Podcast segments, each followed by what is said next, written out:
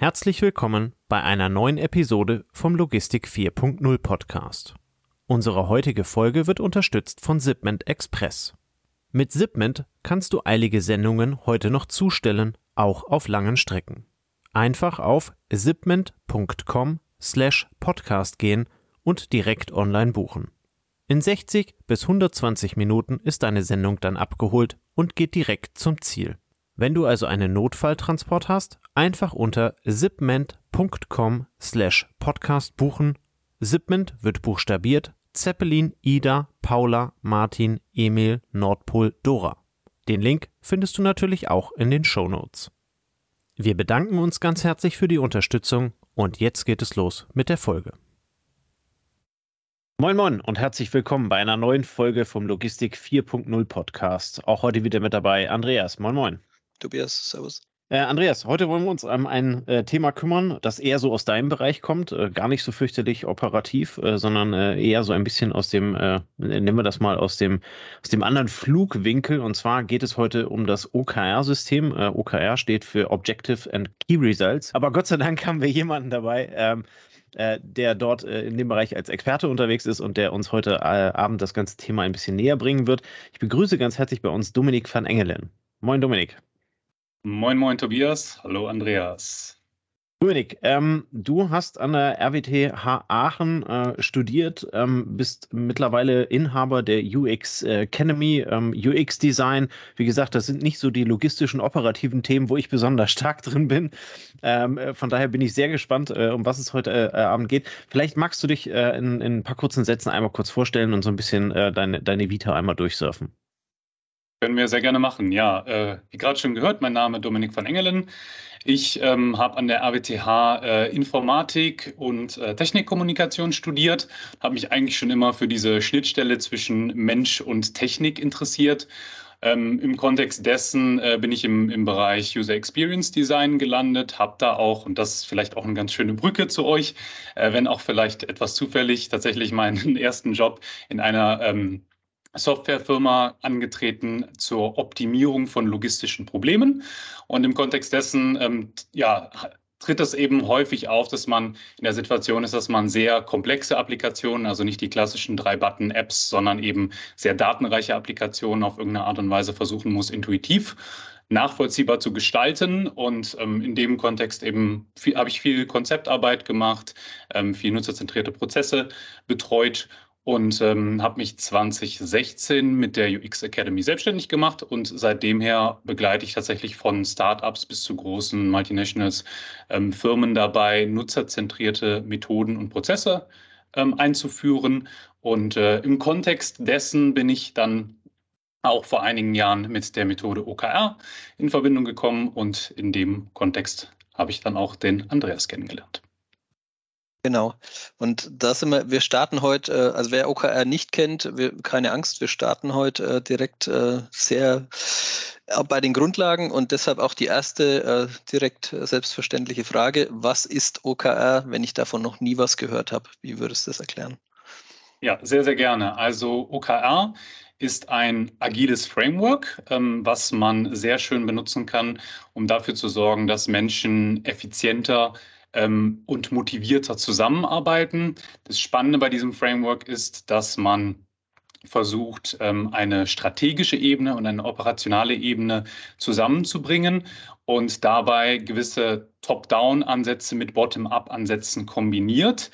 Ähm, viele kennen agile, also andere agile Frameworks. Ähm, OKRs in dem Sinne besonders, weil man eben diese beiden Ansätze sehr, ähm, sehr strategisch und sehr strukturiert zusammenbringt und an dieser Stelle sich, ich sage jetzt mal, das Beste von beiden Welten ähm, zunutze macht.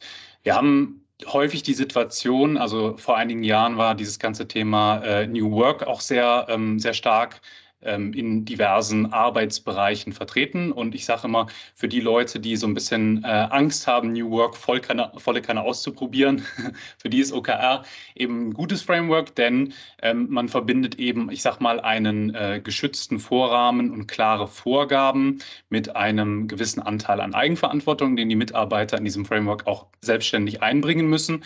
Und das sorgt dafür, dass man Gefahren umgeht, die man an anderen Stellen schon mal häufiger gesehen hat. Ich ähm, weiß nicht, wie da eure Erfahrungen sind, aber ich habe das schon mal häufig in Unternehmen erlebt, dass man dann sagt, naja, wir waren bisher, ich sage mal ganz klassisch top-down geführt, jetzt möchten wir eben, dass die Menschen ähm, eigenverantwortlich arbeiten und auf einmal sind halt überhaupt gar keine Vorgaben mehr da und dann gibt es eine gewisse Orientierungslosigkeit. Und diese beiden Ebenen im Sinne von jeder macht, was er will, das nennt man normalerweise Chaos und ähm, alles ist ganz klar vorgegeben. Diese beiden Ebenen sinnvoll zusammenzubringen, dafür ist OKR eben eine hervorragende Methode, indem man ähm, die Mitarbeiter sich die sogenannten Objectives und Key Results selber schreiben lässt, die aber gegen Jahresziele ähm, gegenlaufen lässt. Und dadurch habe ich eben einen gewissen Teil, der quasi mir als Rahmen geschützt vorgegeben wird und auf der anderen Seite aber eben auch die Möglichkeit, innerhalb dessen ähm, kreativ zu werden, wie ich meine Ziele mir selber stecke und erreiche. Ich, äh, ich äh, erkläre noch ein paar Vokabeln für Leute, die wirklich sagen, pff, das war mir jetzt zu viel äh, zu viel Vokabular, was ich nicht verstanden habe. Ähm, Framework ist sozusagen ein sich selbst ähm, auferlegtes Regelwerk, ähm, Rahmen, ein, ein, ein Rahmen kann man sagen, ne, mit gewissen genau. Regeln, die, die sich als sinnvoll erwiesen haben, äh, die auch gestaltbar sind. Top-down heißt, äh, der Chef sagt, was zu tun ist, ne? und Bottom-up wäre, der Chef gibt nichts vor und du musst selbst die Lösung finden. Ähm, also wenn wir jetzt so in so einer Baustellenlogik unterwegs sind, ne, dann würde man sagen, der Chef sagt, äh, bau einen Zaun, aber wie du den baust, wie der Kunde den möchte, wie der am günstigsten dahin kommt, das wäre dann von dir selber zu erfüllen. Und die OKR-Methodik ist eine Mischung aus verschiedenen, ähm, ja, sage ich mal, Vorgängen, sodass dieses, was der Chef sagt und das, was man selber als sinnvoll erachtet, gut zusammenfindet. Kann man das so zusammenfassen? Das hast du hervorragend zusammengefasst. Das Spannende okay. an dieser Stelle ist eben äh, genau diesen ähm, diesen Zwischenaspekt so zu wählen. Und äh, das passt vielleicht auch ganz gut ein bisschen in, in, die Frage, ja, was hat denn das mit meinem Arbeitsalltag zu tun? Ähm, der klassische Fall, den ich immer so kenne, ist, dass äh, jeder aus seinem Arbeitsalltag eigentlich eine Handvoll von Prozessen oder Aktivitäten kennt, wo man sagt, naja, die sind eigentlich nicht so optimal. Ähm, da könnte man eigentlich was besser oder effizienter machen, aber eigentlich nehmen wir uns nie die Zeit dafür, weil wir sind so beschäftigt mit dem alltäglichen Doing mit dem Tagesgeschäft, dass wir eigentlich gar keine Zeit finden, unsere eigenen Prozesse mal zu reflektieren und ein Stückchen besser zu machen. Lustigerweise haben die meisten ähm, Kollegen, Kolleginnen auch gute Ideen, wie man sowas besser machen könnte, aber es gibt halt keine dedizierte Zeit, in der man sowas tun könnte. Und genau an so einer Stelle ist zum Beispiel OKR ein hervorragendes Framework, ähm, weil ich eben versuche, basierend auf äh, kleinen Verbesserungen meines Arbeitsalltags eben im Gesamtkontext einen neuen Mehr, also einen Mehrwert zu erzeugen, der nicht einmalig ist im Sinne von, oh, jetzt habe ich mal mehr verkauft, sondern ich habe einen neuen Zustand hergestellt, auf dem, ähm, auf dem basierend danach Aktivitäten besser laufen. Das klassische Beispiel, was man dazu kennt, ist so dieses, ähm, wenn mein Job ist, irgendwie Bäume zu fällen und ich muss dafür meine, also kann ich entweder die ganze Zeit Bäume fällen oder ich kann sagen, ich verwende eine gewisse Menge Zeit darauf, die Axt zu schärfen. Und wenn ich das tue, kann ich, habe ich zwar erstmal eine Zeit lang keine Bäume gefällt, habe danach aber eine schärfere Axt und kann danach besser und effizienter Effizienter fällen. Und das ist so ein ganz klassisches OKR-Beispiel. Die Zeit, sich zu nehmen im Arbeitsalltag, um überhaupt die Axt mal zu schärfen, die muss man natürlich sich irgendwo rausschneiden. Und genau so was passiert eben im Rahmen dieses OKRs, dass man sagt, ich ähm, nehme mir eine gewisse Zeit, ein gewisses Zeitkontingent aus meinem Arbeitsalltag raus, um ähm, Prozessverbesserungen auch initiieren zu können. Und da sage ich nicht von oben, mach das so und so und so, sondern ich sage einfach nur, der große Rahmen ist zum Beispiel, wir möchten äh, mit einem gewissen Prozess etwas effizienter werden, überlässt dann aber den Mitarbeitern in ihrer Kollaboration die Möglichkeit, selber Vorschläge einzubringen und sich selber zu überlegen, wie man da am besten hinkommt.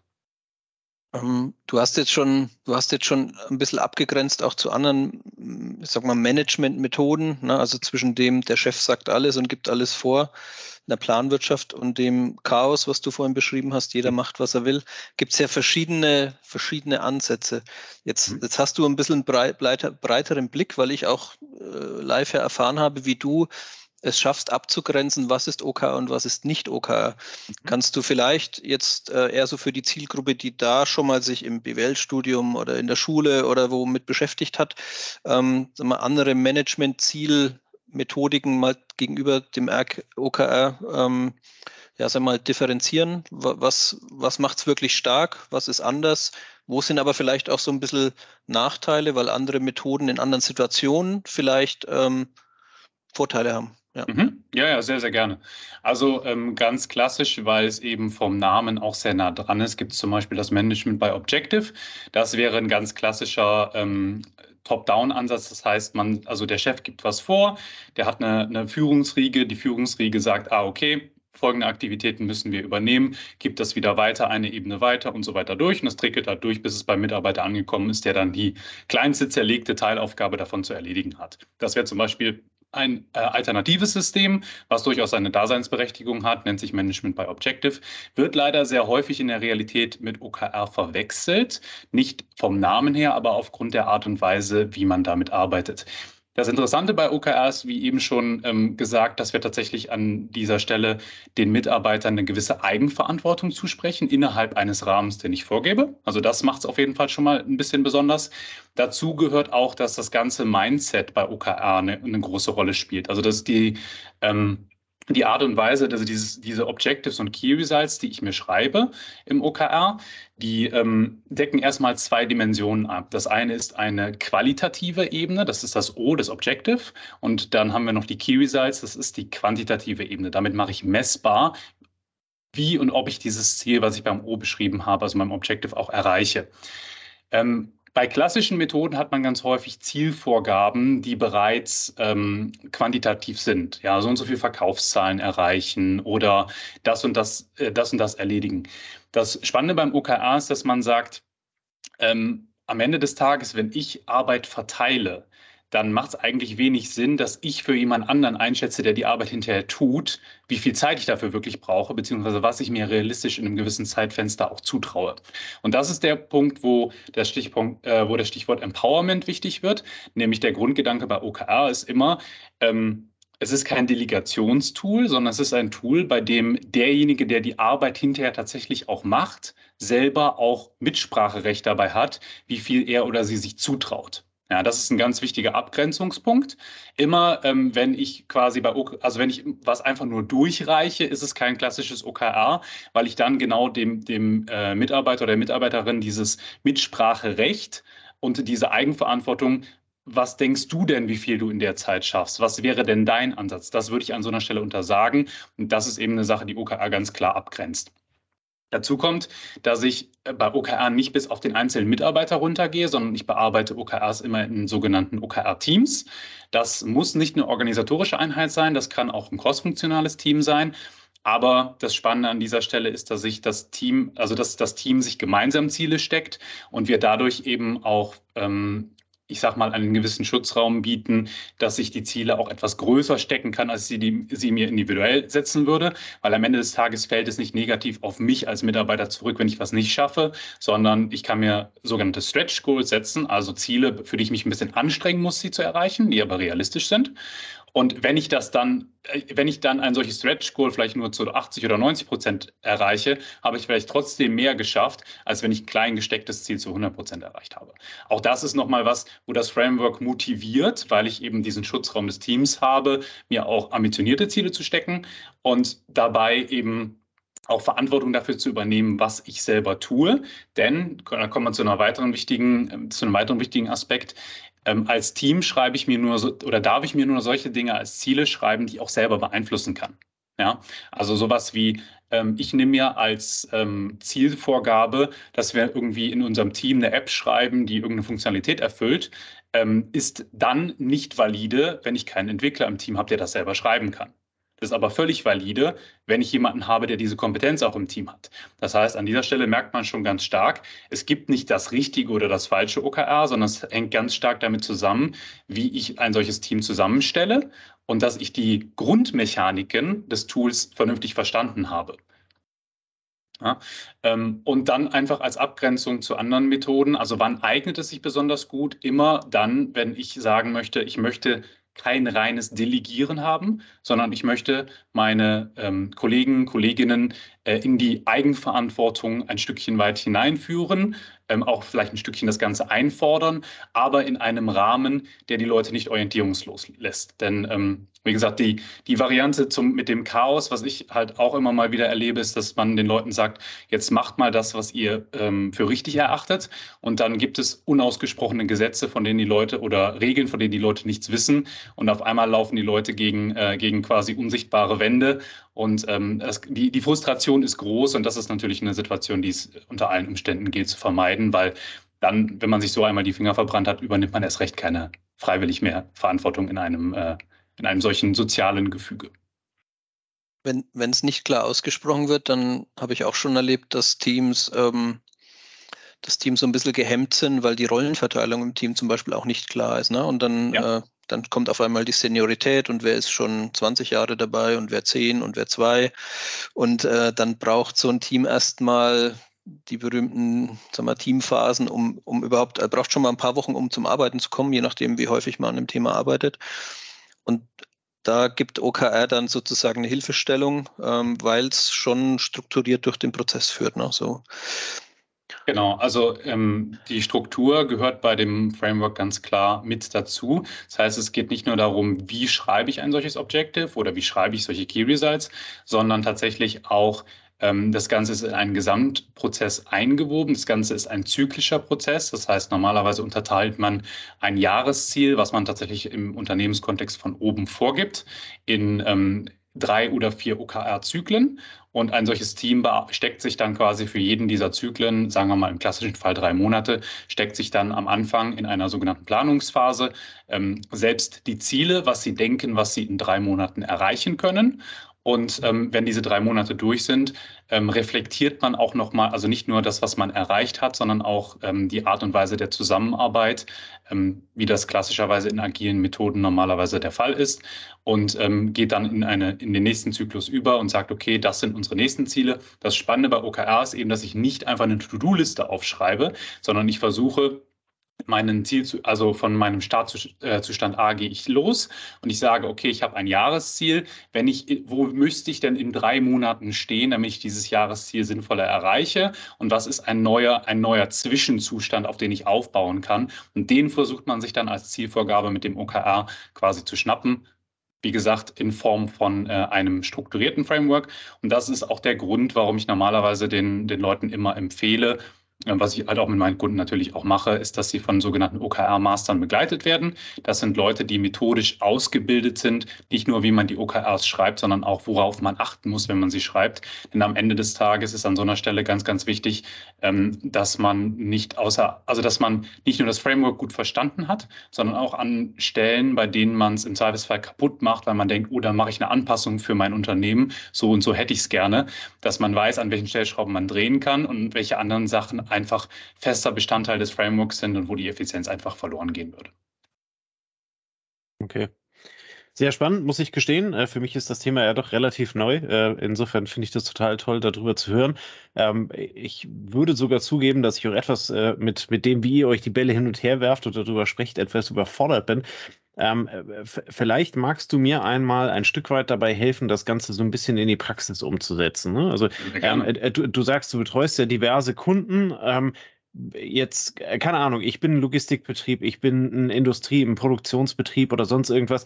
In, in welchen Bereichen könnte ich dieses OKR aufsetzen und anwenden und in welchen Bereichen ähm, macht, macht das überhaupt gar keinen Sinn? Wenn ich da so an, meine, an meinen logistischen Alltag ähm, äh, denke, dann mag das vermutlich auf den, auf den ähm, nennen wir das mal, äh, den, den, den kaufmännischen, administrativen Bereichen eher anwendbar sein, ähm, als wenn ich mit meinen äh, operativen Mitarbeitern in das Thema einsteige. Gibt es das denn dennoch? Vielleicht kannst du ein bisschen was dazu erzählen, um ja, so diese hm. Anwendbarkeit auch etwas praktischer zu machen.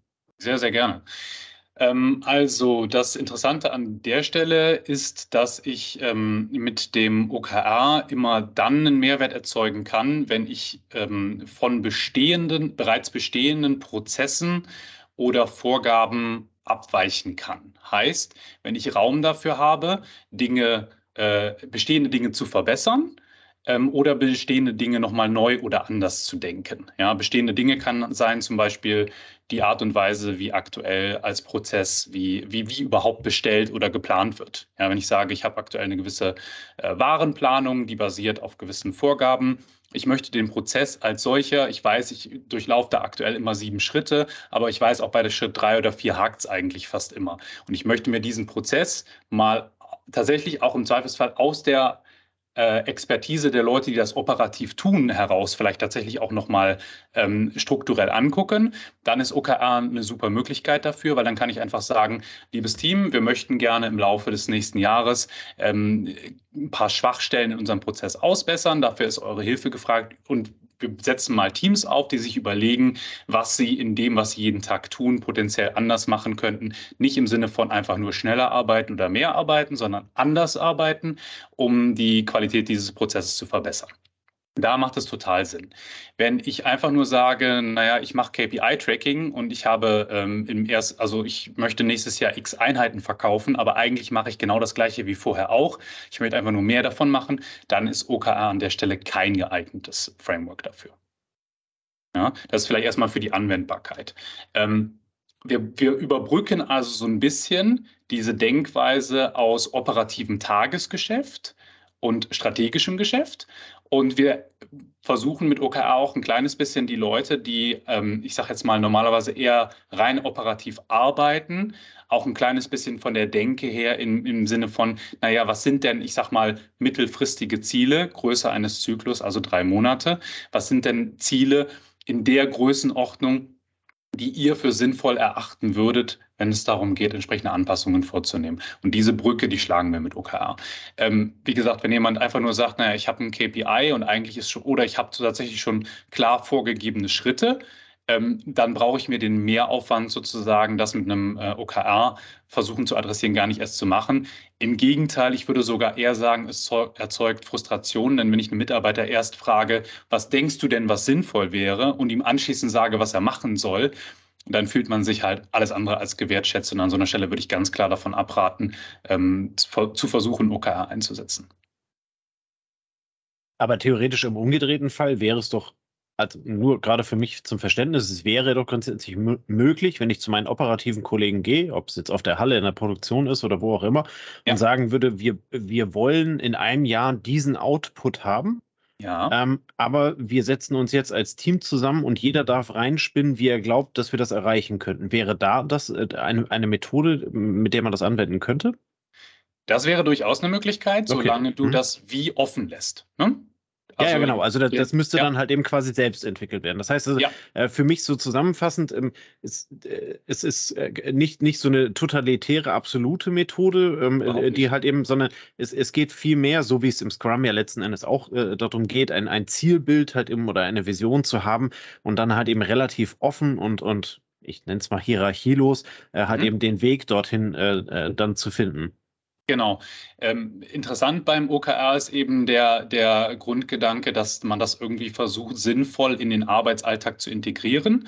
Ähm, was ich immer normalerweise den Leuten sage, überlegt euch, wie viel Zeit ihr für OKR nutzen könnt, denn gleichzeitig muss der Betrieb ja auch weiterlaufen. Wir können ja nicht sagen, wir machen jetzt ein Jahr lang irgendwelche strategischen Themen und lassen einfach alles stehen und liegen, sondern der Klassiker an so einer Stelle ist eben, dass man sagt, ich nehme mir, ich sag mal zum Beispiel in, diesem, in dieser Teamkonstellation einen halben Tag oder einen Tag die Woche Zeit Zeit, in der ich mich genau mit sowas beschäftige. Wie können wir das zum Beispiel gemeinsam verbessern? Und in dem Rest der Zeit sorge ich dafür, dass der Betrieb weiterläuft. Die Schwierigkeit ist, dass wir normalerweise die strategischen Themen, die langfristig gesehen den großen Hebel haben, dass die normalerweise vom Tagesgeschäft verdrängt werden und wir uns da überhaupt gar keine Zeit für nehmen. Und an der Stelle ist eben OKR spannend, weil was ich immer gerne mache, wenn ich ähm, ganz konkret, wenn ich OKR-Workshops mache, ist ich, ich frage die Leute immer, wenn ich euch jetzt, ähm, jetzt einfach mal hier Zettel verteilen würde oder einfach mal fragen würde, wer könnte mir was sagen, was euch in eurem jetzigen Arbeitsalltag von dem, was ihr selber aktuell tut, in Anführungsstrichen nervt und wo ihr gleichzeitig wüsstet, wie man es besser machen könnte. Dann gehen von zwölf Händen gehen elf nach oben. Weil wenn man was häufig genug macht, dann kennt man die Schwächen aus dem Arbeitsalltag, aus den einzelnen Prozessen. Man hat aber normalerweise im Arbeitsalltag nicht die Möglichkeit, diese Schwächen zu adressieren. Und genau für solche Aspekte ist OKR top. Ähm, OKR besteht aus verschiedenen Aktivitäten. Ähm, hm? Wollen wir da mal reingucken, dass du immer so, also an, angehängt an die Frage vom Tobias eigentlich, ne, wenn er sagt, wo kann ich ein OKR einsetzen, wenn jetzt jemand sagt, ah, okay, ich kann es in Situationen einsetzen, wo ich als Chef vielleicht auch nicht die beste Lösung weiß ne, oder wo ich nicht mehr mhm. weiter weiß und meinen Leuten äh, das zutraue, dass sie selber die gute Lösung finden. Wie gehst du dann mit diesem Team, mit diesen Leuten vor? In welchen Steps? Was gibt es da für Elemente? Ja, können wir gerne mal machen. Also das allererste, was wir schon haben oder was wir schon brauchen, ist, wir haben ja eben gesagt, wir haben einen Top-Down und einen Bottom-Up, also einen Teil, der von oben kommt, der vorgegeben wird und einen Teil, den das Team sich selber ausdenken kann oder soll. Das allererste, was wir mal brauchen, ist, dass wir tatsächlich eine Zielvorgabe fürs gesamte Jahr, also für, den, für das Hintereinanderschalten von vier Zyklen sozusagen, ähm, brauchen, gegen die wir gegenarbeiten. Das, setzt, das stellt einfach sicher, dass das, was wir uns da ausdenken, auch im Sinne des Unternehmens ist. Ne? Und das ist die Gesamtvorgabe. Das muss aber groß und inspirierend genug sein. Zum Beispiel, ne, wir wollen an dieser Stelle wir wollen mal den, den ich sage jetzt mal, Wareneingangsprozessor oder so einmal komplett auf links drehen und überlegen, wie wir den besser machen können. Was ich dann mache, ist, ähm, nachdem das einmal quasi als Vorgabe klar vorgegeben ist, gehen wir hin und ähm, als, also ich als OKR-Master mit einem Team, ich bin in dem Fall dann quasi die neutrale Rolle, die das Ganze nur methodisch begleitet und ähm, setze mich mit dem, mit dem Team zusammen hin und wir gucken uns erstmal an, okay, was, das gibt dann quasi erstmal ein, ein freies Brainstorming, in dem quasi jeder erstmal seine Ideen, die er oder sie hat, um darauf einzuzahlen, dass wir nicht dieses Ziel in Summe erreichen, sondern, sondern was quasi ein, ein Schritt in Richtung Ziel abschließen könnte in der Größenordnung eines Zyklus. Das darf erstmal jeder für sich selber quasi in der kurzen Freiarbeitsphase erstmal, machen wir erstmal Vorschläge, sammeln die und die werden dann strukturiert diskutiert. Das heißt, eine Kompetenz, die dieser OKR-Master dann mitbringen muss, in dem Fall dann ich, aber kann natürlich auch jeder andere sein, der das quasi, der die Methodik beherrscht, ist an dieser Stelle alle Stimmen irgendwie abzuholen und dafür zu sorgen, dass sich alle auch abgeholt und gehört fühlen. Es kommt aber hinterher aus der eigentlichen Gruppe heraus, kommt die Diskussion, was das Team denn für sich als am sinnvollsten zu bearbeiten äh, erachtet. Normalerweise wählt man sich für so einen Zyklus zwei oder drei Themen aus. Viel mehr ist das normalerweise nicht. Ähm, Beispiel an so einer Stelle wäre, dass wir zum Beispiel sagen, ähm, folgende, also folgende Aspekte im jetzt bestehenden Prozess könnten wir qualitativ nachschärfen. Ähm, und folgende Aspekte im jetzt bestehenden Prozess können wir tatsächlich nochmal strukturell überarbeiten. Dann haben wir zwei Flughöhen. Das eine ist das Arbeiten der, ich sage jetzt mal mehr oder weniger low-hanging fruits, also der einfach zu behebenden Probleme, weil ich sage, an gewissen Stellen ist einfach die Qualität aktuell noch nicht so gut. An anderen Stellen stellen wir den Prozess selber in Frage. Beides kann ich mal zu, zum Beispiel versuchen, in einer ersten Runde ähm, parallel zueinander zu analysieren. Das ist aber erstmal auf einem Level, was, den, ähm, da, was die Zielvorgabe nach Ablauf dieses Zyklus äh, quasi charakterisiert. Und das soll erstmal nur, das soll, darf erstmal nur offen sein. Es geht da noch nicht darum, was genau, also was genau mache ich jetzt morgen, übermorgen Schritt für Schritt, sondern einfach nur, da möchte ich stehen, also die Beschreibung eines neuen Zielzustandes. Das sind dann die Objectives und zu jedem Objective schreibe ich mir dann normalerweise zwei oder drei zugehörige Key Results. Und die Key Results beantworten die Frage, ja, gut, du hast jetzt gesagt, du möchtest irgendwie ähm, die, äh, die Qualität der, äh, der Prüfung irgendwie signifikant gesteigert haben. Woran machst du das denn fest? Sind das x Prozent weniger Rückläufer? Sind das ähm, x Prozent weniger manuelle Korrekturen? Sind das und so weiter und so fort? Und da versucht man dann normalerweise zwei oder drei Messgrößen zu finden. Und das wollen wir dann tatsächlich quantitativ haben die ähm, diesen gewünschten Zielzustand auf verschiedene Arten und Weisen messbar machen. Ja, und ähm, also das habe ich eben vielleicht noch nicht ganz klar ähm, kommuniziert. Also Key Results gehören immer zu einem Objective dazu. Und ich kann aber parallel mehrere Objectives er erzeugen, die äh, ich voneinander unabhängig, unabhängig bearbeiten kann, während, die, während ich dann zu einem Objective normalerweise halt eine Handvoll Key Results habe, die das dann parallel in sich messbar machen. Das wird gemeinsam vom Team im, am Anfang eines solchen Zyklus erarbeitet, auch gerne nochmal mit der Führungskraft gechallenged, aber ganz, ganz, also quasi in, in, in, Diskussion gegangen im Sinne von, ist es in deinem Interesse? Aber ganz, ganz wichtig, die Entscheidungshoheit, was das Team sich zutraut, obliegt dem Team, nicht der Führungskraft an dieser Stelle. das darauf, ähm, darauf quasi legt man sich fest zu Beginn des Zyklus. Und dann läuft das Ganze los und dann haben wir ähm, einen, also das können natürlich mehrere Teams parallel machen, dann hat man tatsächlich nochmal eine, einen starken Synergieeffekt. Wenn man jetzt mehrere Teams hat, die sowas, äh, die sowas parallel angehen für verschiedene Themenbereiche, das ist das Ganze, ist diese ganze Rahmenstruktur auch sehr transparent. Also man kommuniziert tatsächlich diese Ziele auch untereinander im Unternehmen. Ähm, da gibt es keine Geheimniskrämerei, wer irgendwo ran arbeitet, sondern es ist auch ein gewisser Wunsch, dass man eben auch mitbekommt, woran die anderen jeweils gerade zu tun haben. Und jedes Team macht individuell ein solches, ähm, also im Team eine solche, eine solches Planning nennt sich das. Und von dort aus, nachdem man sich das gegenseitig nochmal angeguckt hat und abgeglichen hat, läuft man dann in den ersten Zyklus los. Und hat dann begleitend durch den Zyklus hinweg vom OKR-Master ähm, quasi einen, einen wöchentlichen Termin, bei dem man gemeinsam mal kurz drauf guckt. Da arbeitet man nicht inhaltlich daran, das obliegt dem Team tatsächlich in, komplett eigenverantwortlich, sondern man guckt jede Woche nur einmal kurz gemeinsam drauf und sagt, wenn wir so weiterarbeiten wie bisher, glauben wir, dass wir die Ziele, die wir uns gesetzt haben, tatsächlich erreichen? Ja oder nein? Und gibt es irgendwo, ähm, ich sag mal, äh, Probleme, die uns davon abhalten, ähm, die, diese Fortschritte, die wir eigentlich ursprünglich gemacht haben, äh, geplant haben zu machen? Und wenn ja, kann man das an dieser Stelle adressieren und mitnehmen. Das, diese, diese ähm, wiederkehrenden Termine, die laufen quasi den ganzen Zyklus jede Woche äh, einmal lang. Normalerweise setzt man sich einmal 15 Minuten hin.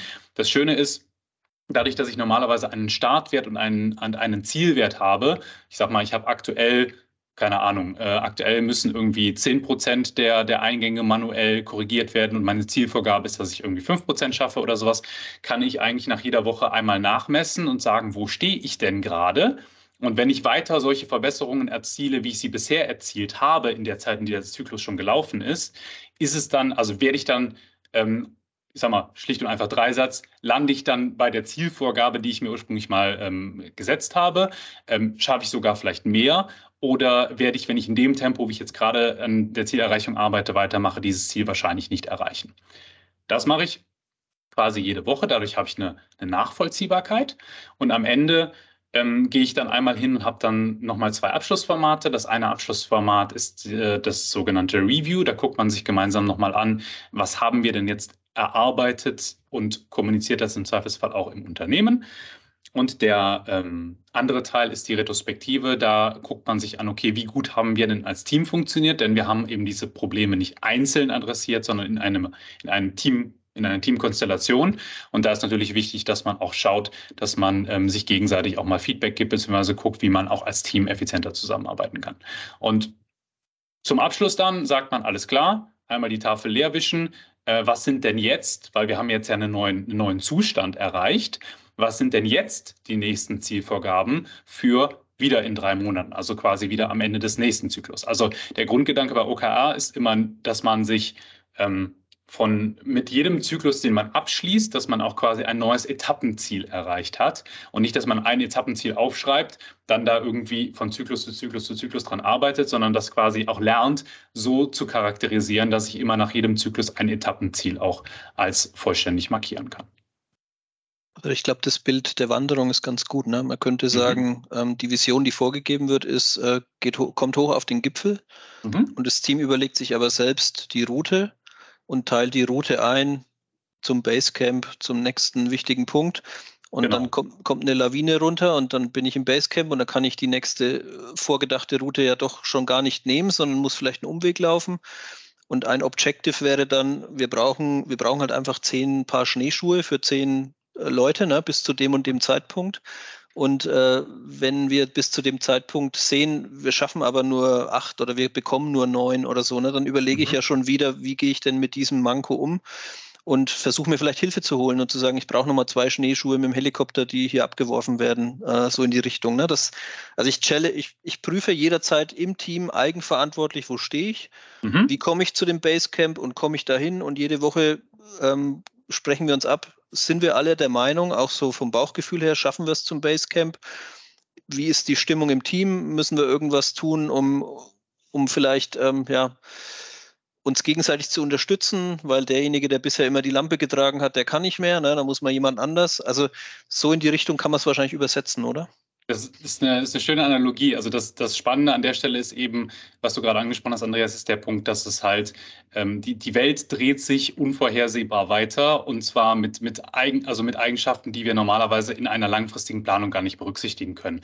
Ich meine, das, das beste Beispiel äh, sind die letzten, die letzten zwei, zweieinhalb Jahre. Ich glaube, da äh, gibt es einige Businesspläne, die Ende 2019 gemacht wurden, die äh, zwei Monate später oder drei Monate später völlig obsolet waren. Und genau aus diesem Grunde setzt sich OKR zwar eine, eine Gesamtvorgabe, in dem Fall den Gipfel des Berges sozusagen für, für am Ende des Jahres, also quasi in einer mittelfristigen Perspektive, sagt aber, es macht gar nicht, gar nicht viel Sinn, mehr Sinn als einen Zyklus, also in dem Fall klassischerweise drei Monate weit zu planen, weil auf dem Weg dahin hat sich die Welt sowieso weiter gedreht und bevor ich jetzt schon quasi meine vier Viertel äh, wie, also meine vier Viertelabschnitte bis dahin alle komplett abstecke, laufe ich doch erstmal den ersten, versuche das Zwischenziel zu erreichen und definiere mir dann basierend auf den, äh, nicht nur auf dem, was ich geschafft habe, sondern auch basierend auf den gesammelten gemeinsamen Erfahrungen, dann meinen nächsten Streckenabschnitt. Ja, aber sehr schöne Analogie. Ich, ich würde nochmal also ein, zwei Punkte hervorheben. Also das jetzt ein bisschen wiederholend, aber vielleicht hilft es einfach Leuten, die bisher wenig mit zu tun hatten, Sehr gerne. auch nochmal rein. Ähm, und zwar dieses Planning, also das Team setzt sich selber äh, sozusagen, also plant für sich selbst die nächsten drei Monate, was möchte ich erreichen. Mhm. Diese Veröffentlichung des Plannings, das ist ja auch ähm, ein bisschen äh, eine soziale Komponente. Man committet sich, ne? man, man teilt ja. der Comp Company mit. Wir sind am 17.11. im Basecamp. Da könnt ihr uns treffen. Genau. Da könnt ihr eure weiteren Planungen drauf einstellen. Ähm, wir werden da sein. Ähm, ist, ist ja ganz anders, als wenn von oben einer sagt, ihr müsst am 17. im Basecamp sein. Punkt. Ja, so. Absolut. Das, das Spannende an dieser Stelle ist, ähm, du hast gerade also den Punkt einmal Commitment angesprochen, also im Sinne von was, ähm, also worauf äh, lege ich mich selber fest. Das Interessante ist, und da sind wir jetzt wieder im Bereich, ähm, OKH hat ganz viel mit Kognitionspsychologie zu tun, ähm, Menschen, die sich ihre Ziele selber stecken, fühlen sich normalerweise auch ganz anders verantwortlich für diese Ziele, als wenn sie einem quasi von oben einfach auf den Schreibtisch gelegt werden.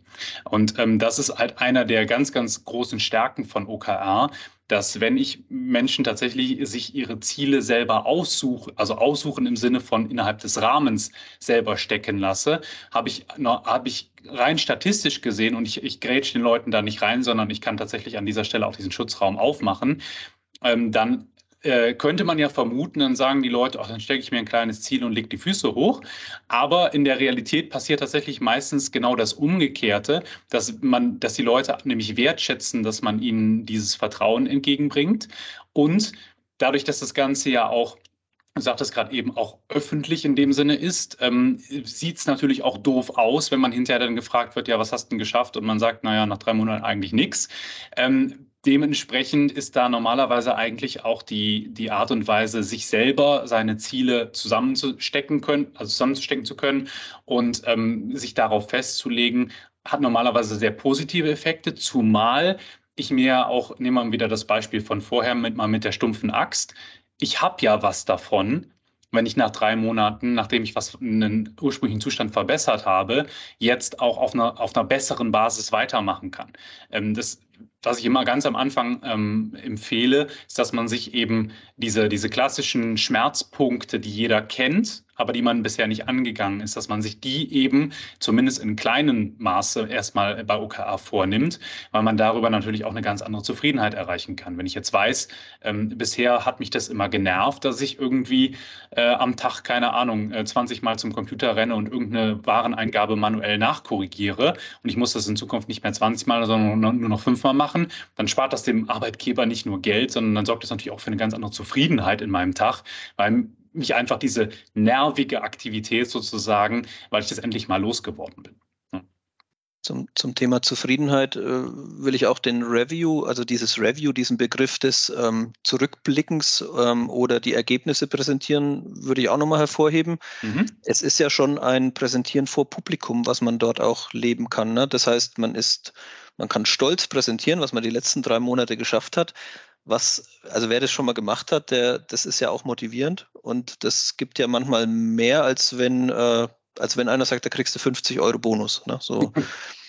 Es hat viel mit intrinsischer, intrinsischer Motivation und Wertschätzung zu tun, ganz, ganz klar. Also ähm, ich und ich erlebe das auch regelmäßig, dass wenn es eben gut gelaufen ist, dass die Leute sich auch da gegenseitig feiern, weil normalerweise löst man damit nicht nur das Problem von einer Person, sondern man löst ja ein Problem des Unternehmens und am Ende des Tages, ähm, gerade wenn es einen direkten Einfluss auf meinen Arbeitsalltag hat und ich kann damit irgendwas abstellen, was bisher eben suboptimal gelaufen ist, ist es natürlich eine Sache, wo man sich zum einen freut und die anderen natürlich aber im Zweifelsfall dann auch applaudieren und sagen, oh, endlich hat sich mal einer dieses Themas angenommen und es ist nicht einfach nur weiter äh, quasi vor sich hergeschoben worden. Ähm, das gibt es in die Richtung, es gibt es auch in die Richtung von, wow, ihr habt das Neues gebaut oder ihr macht das jetzt so, das ist ja cool, das hätte man bisher so gar nicht angegangen. Also das, das kann sehr unterschiedliche Ausmaße haben, aber am Ende des Tages ist es halt auch ähm, sehr zufriedenstellend, dass diese Art wie solche Lösungen dann zutage kommen, eben, ich sag mal, aus der Basis herauskommt und nicht eben äh, aufgrund einer, einer beschlossenen ähm, Befehlshierarchie. Also es kann auch, äh, wie du sagst, zelebriert werden, also ein bisschen wie bei mhm. Asterix und Obelix. Am Ende sitzen alle doch beim Wildschwein wieder im Kreis zusammen. Ähm, das, das ist ja jedes Mal das sich wiederholende Bild über 50 Comics mhm. oder ich weiß nicht, wie viel es gibt, aber ähm, das ist auch ein Moment so der Dankbarkeit dann eigentlich, ne? wo man diese mhm. Dankbarkeit ja auch dann vom Kunden einsammelt, glaube ich, oder von Leuten, die mit einem zu tun haben. Ähm, und die Retro, das wäre jetzt das dritte, also ich finde, die Retro ist äh, vor allem im operativen Bereich was, wo man ja selten innehält und zurückguckt und sich mal offen ausspricht. Wie war denn unser Miteinander im Team? Wie, mhm. was hat denn den einen Mensch, der Tobias hier ganze Zeit dreht er an seinem Heizlüfter rum oder was weiß ich. Ne? Also da kann man über alles mhm. sprechen, was das Interne angeht und das ist ja. ein sehr geschützter Raum, da geht nichts nach außen von, glaube ich, oder? Absolut, das ist eine, das ist eine reine teaminterne Aktivität und das kann natürlich auch genutzt werden, um Dinge, die vielleicht ähm, auf dem Weg bis dahin noch nicht so äh, dediziert ausgesprochen worden sind. Nehmen wir wieder dein, dein Bild von eben. Äh, der Fackelträger sagt, hört mal, liebe Leute, ist äh, gut und schön, dass ich das eine, eine, lange Zeit gemacht habe, aber ich würde mir wünschen, dass wir im nächsten Zyklus uns das ein bisschen gleichmäßiger aufteilen, weil mich hat das schon auch einiges an Kraft gekostet. Ähm, natürlich ist es soll, ist es gut, wenn sowas im Laufe der Runde oder im Laufe des Zyklus schon adressiert wird. Aber manchmal ist es auch eben so, dass ähm, Leute sich auf dem Weg dahin nicht die Zeit nehmen oder, oder sich nicht trauen oder wie auch immer. Und genau dafür macht man eben ganz explizit einen, einen Raum auf, der neutral moderiert wird und in dem eben auch Kritikpunkte mal ganz offen angesprochen werden können. Auf der anderen Seite aber natürlich auch gesagt werden können, hey Leute, ich weiß, ich konnte, letzte, ich konnte die letzten zwei Monate nicht so viel dazu beitragen vielen herzlichen Dank, dass ihr mir so den Rücken freigehalten habt und sowas. Also das ist nicht zwangsweise nur ein, ein negatives, aber ähm, was wir, glaube ich, alle kennen, ist, wenn wir ähm, in der Routine unseres Alltags selber quasi drinstecken, dann ist immer die Vogelperspektive schwierig. Dieses Rauszoomen und mal sagen, das, wie wir, wie wir zusammenarbeiten, ist es eigentlich gut oder nicht? Das ist halt eine Sache, die in agilen Prozessen normalerweise versucht wird, ähm, regelmäßig einzuplanen. Und äh, dementsprechend gehört zu jedem OKR-Zyklus auch dazu, dass man am Ende dieser, in dem Fall drei Monate, sich eben nochmal mit dem Team zusammensetzt und sagt, hey, äh, ganz offen, ehrlich, aber geschützt innerhalb unseres Raumes hier, ähm, sind wir denn zufrieden ähm, mit der Art und Weise, wie wir miteinander zusammenarbeiten? Oder gibt es da Dinge, die wir verbessern könnten? Nicht inhaltlicher Natur, sondern in der Art und Weise, wie wir als Menschen, als Kollegen, Kolleginnen miteinander interagieren.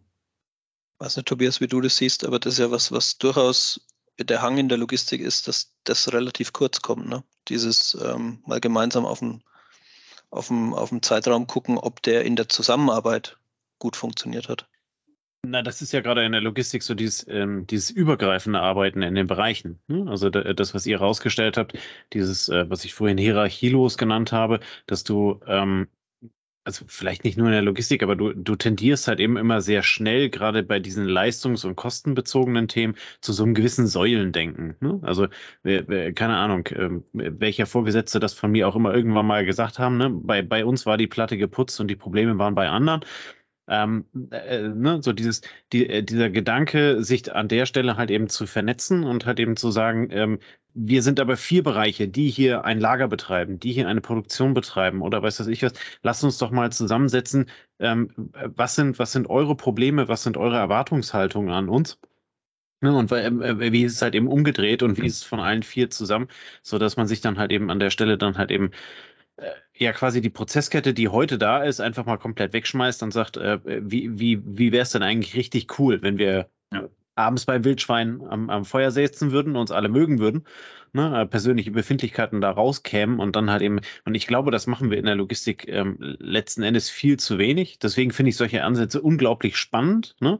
Einfach, mhm. einfach darüber nachzudenken. Und wenn du dann in in Umfragen, ähm, sei es jetzt also in, in den eingängigen Zeitschriften oder sowas, dann halt eben auch immer reinschaust und dann auch so, so äh, in, in den Bereich Personal hat eben reinkommt, dann ist ja eigentlich auch dieser Need und der Wunsch der, der Mitarbeiter an vielen Stellen da. Ne? Ähm, mhm. ich, ich glaube, wenn sich das über die nächsten Jahre irgendwo äh, etwas etabliert, egal wie das System am Ende dann heißt, aber dieser Gedanke, der dahinter steckt, ähm, dann können wir da also noch ähm, große Sprünge in der Logistik machen.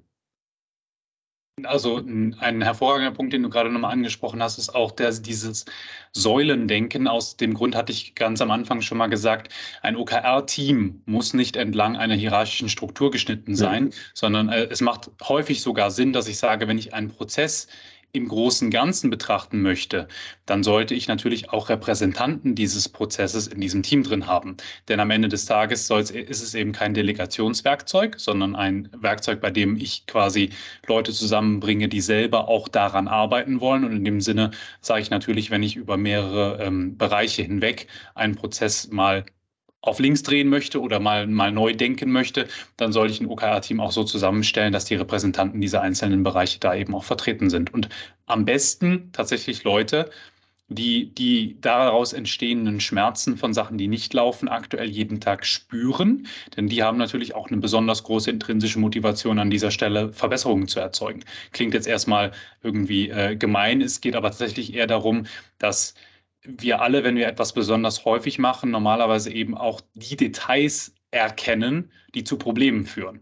Und genau diese Leute möchte ich eben auch in so einem Team drin sitzen haben, wenn ich was neu denke, die mir sagen können, was ist denn für, weil ganz häufig ist es so, wenn man mit den einzelnen Säulen nicht gut miteinander spricht, dann sagen die einen, wieso ist doch kein Problem, haben wir euch doch rübergegeben und die nächsten sagen, ja, aber mit dem Format oder mit dem, wie auch immer, funktioniert es für uns nicht, weil. Und dieses, solange dieses Weil nicht drin steckt, fehlt die Nachvollziehbarkeit. Mhm. Ja, ähm, da kann man hervorragende Synergieeffekte erzeugen, ähm, wenn man eben sagt, wir möchten mal, wir möchten mal genau sowas angehen und äh, holen uns dann eben die Leute über die einzelnen Blöcke hinweg, damit auch ein ähm, gemeinsames Verständnis davon entsteht, was das eigentlich für den nächsten Schritt oder den vorherigen Schritt bedeutet.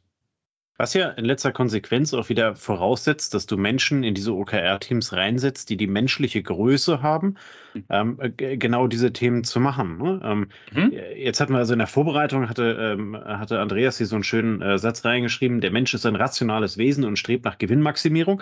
Das wird ja in Teilen aufgelöst durch ein OKR. Ne? Also das heißt ja nicht, dass wir danach dann alle äh, total sozial sind und, und äh, die Firma reicht, wenn sie Null macht.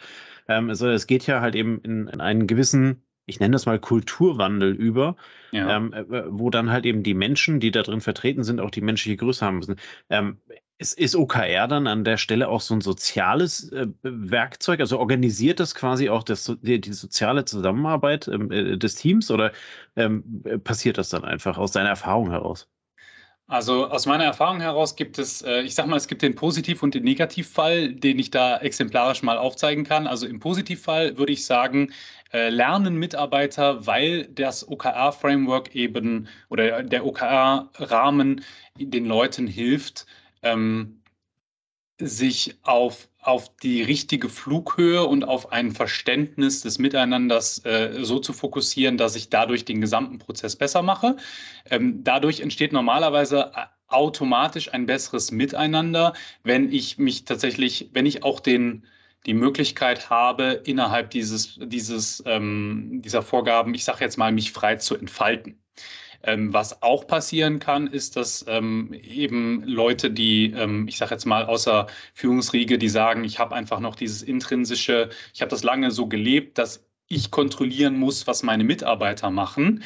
Ähm, wenn solche Leute eben das, das, das Verständnis nicht komplett aufgebaut haben, wie eigentlich der Rahmen von OKR vernünftig funktionieren soll, dann kann es leider auch dazu führen, dass Leute sich dadurch tatsächlich eher weniger gewertschätzt fühlen, weil sie eher sich, sich wie, ähm, ich sage jetzt mal, ähm, verlängerte, verlängerte Hand äh, von XYZ oder sowas, dann kann es tatsächlich auch Negativeffekte haben. Der Grundgedanke vom Framework ist aber der zu sagen, ähm, wir vertrauen den Kollegen, Kolleginnen, dass sie das, was sie jeden Tag machen, äh, gut genug machen und, und, und basieren auf den Aspekten, wo sie Handlungsbedarf sehen, ähm, eben auch ihre Perspektive da sinnvoll wertbringend mit einbringen können. Du hast jetzt schon viele Teams begleitet. Ähm, kannst oder gibst du uns noch ein paar Hinweise, wo sind denn Knackpunkte? Du hast jetzt gerade einen schon genannt. Ne? So mhm. das Mindset äh, sollte sich in das in dieses äh, in Regelwerk-Framework einfügen. Mhm. Ähm, alle Personen betrachten sich eigentlich auf Augenhöhe. Ne? Das ist ja, also das hat auch mit Menschenbild zu tun. Ne? Ähm, ja. Manchmal ist es ja so, dass du ein Werksgelände betrittst und dann wirst du dann wirst du äh, quasi in deiner Rolle halb entmündigt, obwohl du zu Hause einen Verein, einen Karnevalsverein leitest, der Vorstand im Schützenverein bist, im Fußball der Schiedsrichter bist. Also du hast mhm. in deinem Leben verschiedene Rollen und manchmal bist du äh, im Arbeitsumfeld ähm, ja vielleicht nicht so weit oben, aber zu Hause managst du eine Familie und hast Riesenaufgaben, die mhm. verglichen mit dem, was du auf der Arbeit machst, ähm, dich in eine ganz andere Rolle zwängen und da verhältst du dich auch ganz anders. Ähm, kannst du mal vielleicht noch ein paar Hinweise geben, ähm, wo Knackpunkte sein könnten, wo es schief gehen könnte, wo du auch abseits von dem ganz klar hierarchischen Delegieren, wo du sagst, ja, da ist die Methodik aber vielleicht auch fehl am Platz. Also manchmal passiert es ja in Firmen, dass dann auch mhm. das über alles drüber gestülpt wird und ja. vielleicht da mal ein paar Tipps, wo man es vielleicht äh, nicht, nicht anwenden sollte. Ja. Mhm. Also machen wir vielleicht erstmal, wo man es nicht anwenden soll. Also ich, ich habe tatsächlich zwei verschiedene Fragen rausgehört. Das eine ist, wo sollte man es eher nicht anwenden? Und das andere, wo sind Stolpersteine, wenn ich es genau. anwende, wo ich aber Dinge kaputt machen kann. Genau. Vielleicht erstmal, ähm, also wo sollte ich es nicht anwenden? Immer da, wo eigentlich die äh, Sequenz der schon zu erledigenden Dinge vorgegeben ist und eigentlich kein Handlungsspielraum mehr im Sinne von, äh, wie würdet ihr es denn lösen, besteht. Wenn, wenn der Freiraum ähm, sich selber einen Weg zum Gipfel zu suchen, linksrum oder rechtsrum oder zickzack oder weiß der Geier was, wenn der Freiraum dafür nicht da ist oder nicht gegeben werden möchte, macht OKR keinen Sinn. Das ist der, das ist der eine Punkt. Also ich stehe bei Audi am Band. Mein Job ist, den hinteren rechten Reifen anzubringen. Und zwar, wenn das Ding vorbeifährt, schiebe ich den alle drei Minuten 30 auf die Achse. Da ja. brauche ich kein OKR für, wenn das so da vorgegeben ist durch die Planung. Ne? Genau, wenn es, wenn es klar und schrittig vorgegeben ist, was ich natürlich machen kann, ist, ich kann sagen, hm, ähm, basierend auf dem, was du jeden Tag tust, siehst du Schwächen und Möglichkeiten, es zu verbessern. Aber dann gebe ich ja auch den Raum, dass es anders ja. sein kann. Wenn ich von vornherein sage, nein, so ist es und so wird es gemacht, dann brauche ich kein OKR. Das zweite Teil ist das reine äh, Tracken von Zahlen. Ne? Also wir haben äh, jetzt so und so viel verkauft, das nächste Mal verkaufen wir so und so viel ich kann das natürlich nutzen als Aufhänger, um zu sagen, hm, wenn die Zahl nächstes Jahr so groß sein soll, dann muss ich ja einen ganz anderen Weg gehen. Aber um einfach nur mehr von dem zu machen, was ich vorher eh schon gemacht habe, völlig fehl am Platz. Das, das brauche ich an der Stelle nicht. Weil dann ist der, dann lohnt sich auch der Mehraufwand nicht. Ne? Ähm, also ich habe das auch schon mal erlebt, dass dann äh, Unternehmen versucht haben, quasi komplett drüber zu stülpen, stellen dann fest, dass die Mitarbeiter in OKR versuchen, einfach nur das reinzuschreiben, was sie sonst sowieso auch machen würden dann ist das eine Arbeitsbeschaffungsmaßnahme, dann brauche ich es nicht. Ähm, wenn ich auf der anderen Seite aber sage, ich gebe den Freiraum und sage, ähm, liebe Kollegen, Kolleginnen, äh, da und da möchten wir gerne in der großen Perspektive hin. Ähm, was können wir denn in unserem Alltag, in unseren Prozessen, in unserer Arbeitsweise ähm, verbessern? Und ich gebe diesen Spielraum, dann ähm, erstmal, dann kann es grundsätzlich passen. Wo die Sachen, an denen ich am häufigsten sehe, dass es nicht gut funktioniert, ist erstens, dass die, ähm, also man kann OKRs äh, aufteilen in die sogenannten ABC-Kriterien. A steht für, das ist alleine von uns als Team zu lösen. B, dann brauche ich Hilfe von anderen, damit ich das Problem gelöst bekomme. Und C ist chancenlos von uns als Team alleine gelöst zu werden. Ähm, ganz häufig, wenn ich Unternehmen reingehe und die haben bisher äh, negative Erfahrungen mit OKR gemacht und ich gucke mir mal die geschriebenen OKRs an, dann äh, haben die häufig äh, viele dieser C- Klasse OKRs drin, also im Sinne von, ist es chancenlos von diesem Team überhaupt das äh, gewünschte Ergebnis erzielt also dass sie es überhaupt erzielen können. Ähm, das sorgt immer dafür, dass ähm, ich Abhängigkeiten habe und am Ende des Tages, ähm, anstatt dass quasi, dass ich selber dafür einstehe und sage, hey, wir haben jetzt noch mal drei Wochen, lasst uns noch mal richtig Gas geben und dann erreichen wir sozusagen den nächsten Punkt auf der Strecke, ähm, wird dann nach links oder rechts gezeigt, dann heißt es, wir haben unser Ziel nicht erreicht, weil die das und das nicht gemacht haben. Das ist genau der gegenteilige Effekt von OKR, genau das möchte man nicht. Man möchte nicht, dass irgendwie Fingerpointing entsteht und, und Schuldzuweisungen da sind, sondern man möchte, dass die Leute Eigenverantwortung übernehmen. Aber sie können natürlich nur Eigenverantwortung über die, für die übernehmen, die sie selber auch erreichen können. Also das ist auf jeden Fall schon mal ein großer Stolperstein. Ähm, der zweite ist, dass man sich vorher nicht darauf committet, oder vorher nicht darauf festgelegt hat, wie viel Zeit stellt man dem Team denn zur Verfügung. Wenn ich als Team ähm, gefragt werde, was könntest du denn sinnvoll, also nicht nur was könntest du sinnvoll tun, sondern äh, worauf kannst du dich denn festlegen, dass du das in drei Monaten geschafft hast, dann ist natürlich die Antwort von einem Team eine andere, wenn ich denen dafür einen halben Tag die Woche Zeit gebe oder zwei Tage die Woche Zeit gebe. Ja, äh, klingt sehr logisch. Ähm, da beißt sich aber die Katze selber in den Schwanz in dem Moment, wo ich eben die Situation nicht vorher so gerade korrigiert habe, dass ich gesagt habe, ähm, ihr bekommt jetzt so und so viel Zeit pro Woche dafür und basierend auf dieser Zeit, die ihr habt, wie viel denkt ihr denn, dass ihr schaffen könnt oder was denkt ihr denn, was ihr erreichen könnt in drei Monaten? Ähm, das ist eine andere Fragestellung. Ja, das ist auf jeden Fall auch ein Punkt, ähm, der schon mal wehtut. Und dann eben die, die Variante, ähm, bitte nicht von oben reingrätschen und den Leuten sozusagen ihre Ziele umschreiben, weil dann hätte ich sie am Anfang nicht fragen brauchen. Das sorgt am Ende des Tages für viel Frust und, äh, und überhaupt keine Wertschätzung. Und der letzte Punkt, äh, der tatsächlich aus meiner Erfahrung heraus die äh, Qualität von diesen OKRs, so wie sie geschrieben sind, aber auch, dass sie quasi äh, dementsprechend, wie es gedacht ist, weil viele Leute packen auch gerne einfach schon mal To-Dos rein und das ist eben nicht. Ähm, um das auch nochmal qualitativ zu steigern, hilft es auf jeden Fall, wenn man methodisch von jemandem betreut wird, der mit der Methode eben auch ähm, vertraut ist, sprich äh, eine OKR-Master-Ausbildung auch durchlaufen hat. Das Letztere, ähm, also da kann ich noch als jemand, der das jetzt ein bisschen kennengelernt hat, sagen, wir sind manchmal Gefangener in unseren Denkmustern, als wir glauben. Ähm, und wenn da keiner darauf hinweist, äh, dass man das ein oder andere vielleicht mal der Gruppe anvertraut oder sein lassen sollte, ne? oder auch so, je nachdem, wer jetzt von den Hörern schon mal äh, in der Führungsposition war, da hat man sich gewisse Sachen angeeignet, die ja vielleicht dann auch etwas korrigiert werden ne? oder vielleicht auch ähm, ja, ein bisschen verändert werden müssen, damit es im OKR besser funktioniert, ne? damit ich dieses, damit ich nicht die die vorherige Hierarchie allein durch meine Anwesenheit schon wieder reinproduziere in OKR-Team zum Beispiel. Ne, sowas. Absolut, also aus genau dem Grund versucht man tatsächlich auch die OKR-Master selber immer bezogen auf die Hierarchie des Unternehmens auch immer neutral zu wählen. Das heißt, ähm, also in dem Fall, ich bin jetzt sowieso externer, damit habe ich sowieso nochmal eine andere Position, wenn ich ein Team begleite. Aber auch wenn ich innerhalb eines Unternehmens bin und die bilden OKR-Master aus, dann sage ich immer, äh, mischt die OKR-Master quasi zwischen den Teams so hin und her, dass keine direkten äh, persönlichen Abhängigkeiten zwischen dem OKR-Master und der Führungskraft des jeweiligen Teams bestehen, weil sonst habe ich im Zweifelsfall einen Interessenskonflikt und den möchte ich natürlich nicht haben.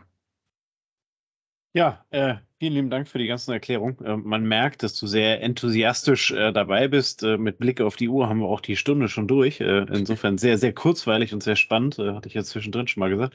Ähm, mich würde noch interessieren, wie bist du zu dem Thema OKR gekommen? Bist du da irgendwann mal drüber gestolpert? Hast du erste Erfahrungen gemacht? Ähm, was lässt dich so enthusiastisch für das Thema sein?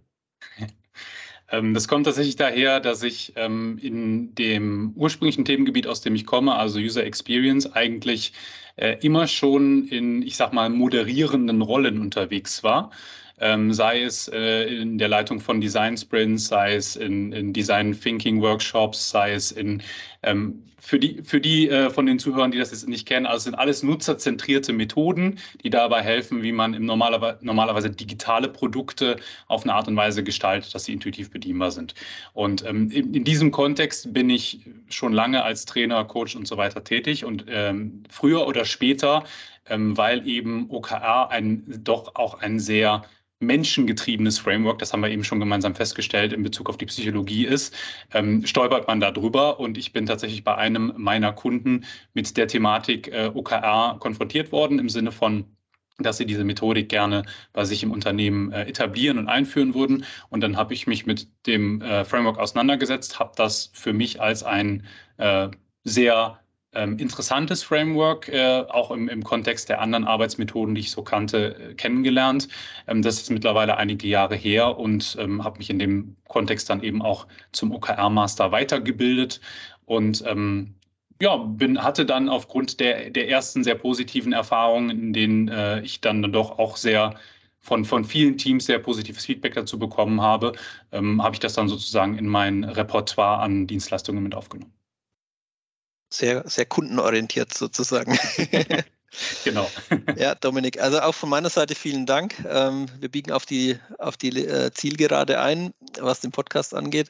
Und äh, ich habe ein bisschen geguckt, wir wollen ja auch immer den Gast als Person nochmal von verschiedenen Seiten beleuchten und habe für dich mal äh, eine kleine Schlagwortrunde vorbereitet. Ich gebe dir mal einen Begriff und du kannst ein, zwei Sätze sagen, also mhm. kein ausführliches Referat, sondern nur kurz, äh, was dir dazu einfällt, damit unsere Hörer dich noch ein bisschen besser kennenlernen. Also mhm. wir starten mit Design Thinking. Äh, Design Thinking, äh, eine äh, Sammlung nutzerzentrierter Methoden, die einem dabei hilft, Produkte auf eine Art und Weise zu gestalten, dass sie hinterher tatsächlich einen echten Mehrwert für den Nutzer bieten. Okay, Gibson oder Fender? Ich würde sagen, weder noch. Bei mir ist am ehesten Ibanez. Ich äh, bin okay. ein absoluter Superstrat-Fan. okay, da wer, wer die, wem das jetzt gar nichts sagt, es geht um Gitarren, Gitarren. und äh, wer mit Dominik zu tun hat, der sieht früher oder später, dass äh, häufig in dem Raum, in dem er arbeitet, wenn er online remote arbeitet, auch Gitarren hängen. Deshalb diese Frage. Nächstes digitaler Nomade. Äh, ja, absolut. Ich bin, äh, ähm, ich habe einen starken Kommunikations-Background. Ich äh, bin der Meinung, dass man viele Dinge digital wunderbar tun kann, wobei äh, ich auch immer für ein persönliches Kennenlernen äh, im, im Raum und face-to-face -face bin. Äh, dann hat man das Beste aus beiden Welten. Ja. Multitasking. Äh, bin ich gar kein großer Freund von. Ich bin der Meinung, dass äh, Arbeitsunterbrechungen uns äh, sehr oberflächlich und ineffizient arbeiten lassen. Ich arbeite lieber sequenziell als äh, Multitasking und bin der Meinung, dass wir alle gut daran täten, äh, ein bisschen mehr in die Qualität unserer Arbeit an, in, anstatt in die Quantität zu gucken. Okay. Und ein letztes, darauf bist du besonders stolz.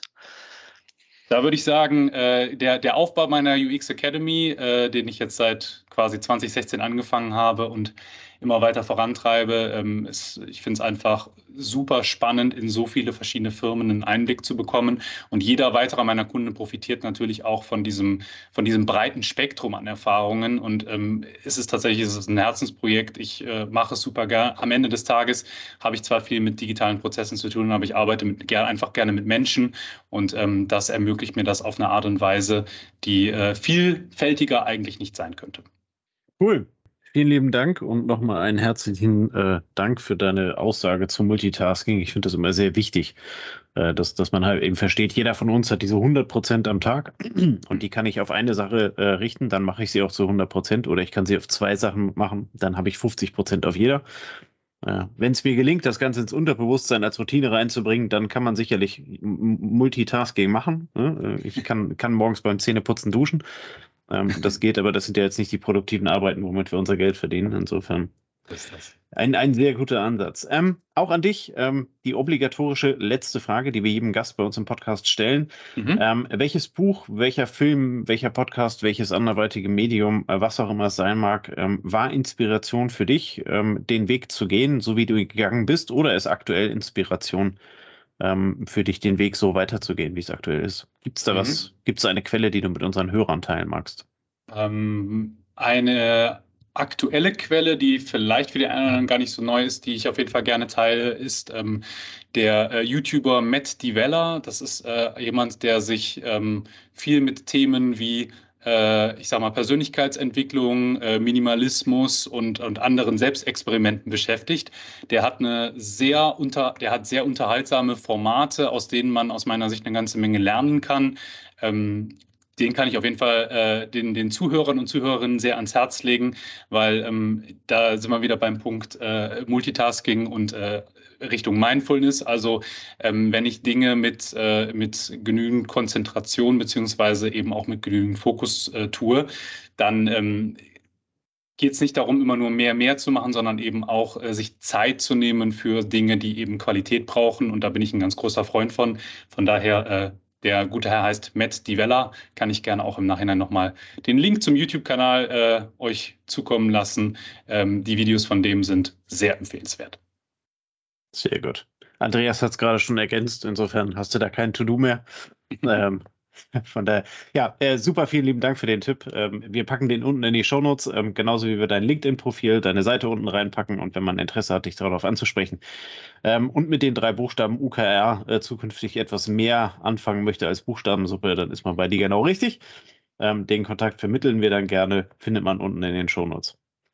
In diesem Sinne sind wir am Ende angelangt. Ähm, vielen lieben Dank für deine Zeit, äh, für den sehr kurzweiligen Podcast, wie ich fand. Ich habe eine ganze Menge gelernt, muss ich ganz ehrlich zugeben. Ähm, aber das war von vornherein klar, weil ich das Thema nicht kannte. Ich finde es super spannend.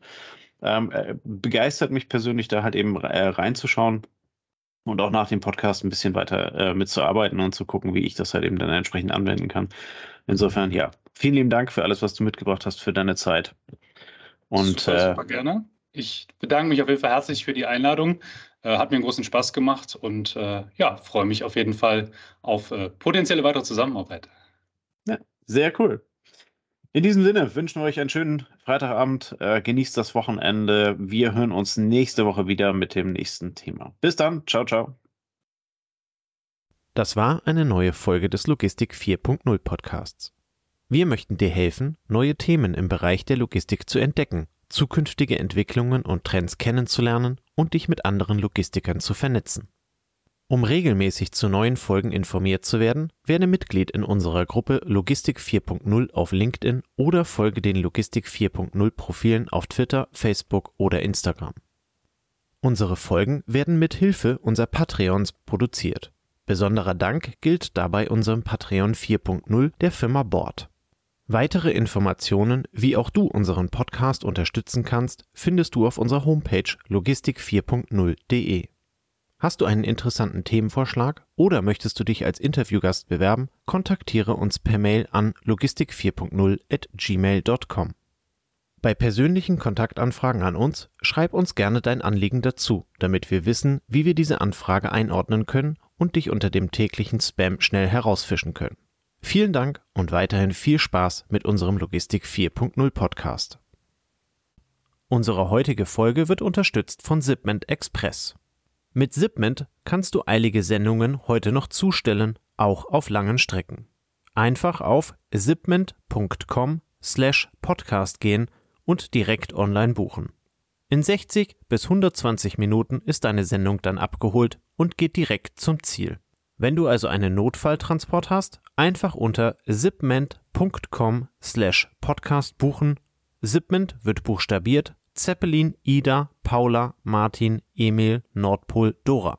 Den Link findest du natürlich auch in den Show Notes.